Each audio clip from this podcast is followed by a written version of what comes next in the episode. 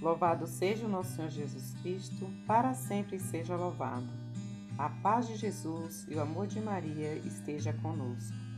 Hoje, 18 de maio de 2020, segunda-feira, sexta semana da Páscoa. Vamos partilhar o Evangelho de João, capítulo 15, versículo 26, capítulo 16, versículo 4 percebe-se uma preocupação de Jesus com seus discípulos. Ele está despedindo-se, pois vai para a sua ascensão. Porém, não nos deixará órfãos. Ele nos enviará o Espírito Santo, aquele que nos defenderá, o Espírito da Verdade, que nos orienta para percebermos as ações de Deus no mundo. Ação de Deus na natureza, nas famílias. Sim, irmãos, vivemos tempos difíceis.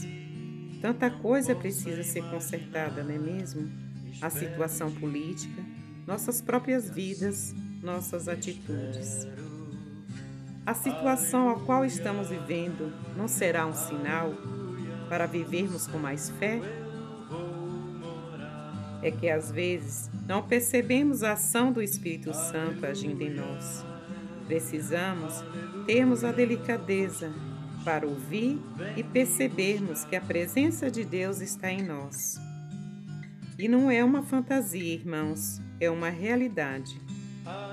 A vida cristã é tempo de tentação, é tempo de testemunho, tempo de luta, mas também é tempo, irmãos, de colaboração com o Espírito no testemunho de Cristo ressuscitado.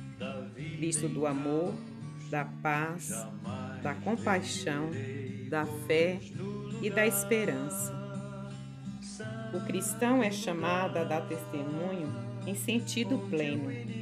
Ser cristão hoje exige de nós compromisso com o Evangelho, com a verdade.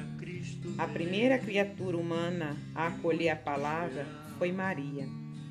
Maria, mãe de Jesus, nossa mãe, é modelo com seu amor e humildade para vivermos a verdadeira fé. Ela que recebeu o Espírito Santo nos conduza, seguindo os ensinamentos e dando testemunho de Jesus Cristo com nossas atitudes e ações cristãs. A ação do Espírito Santo não nos deixará perecer.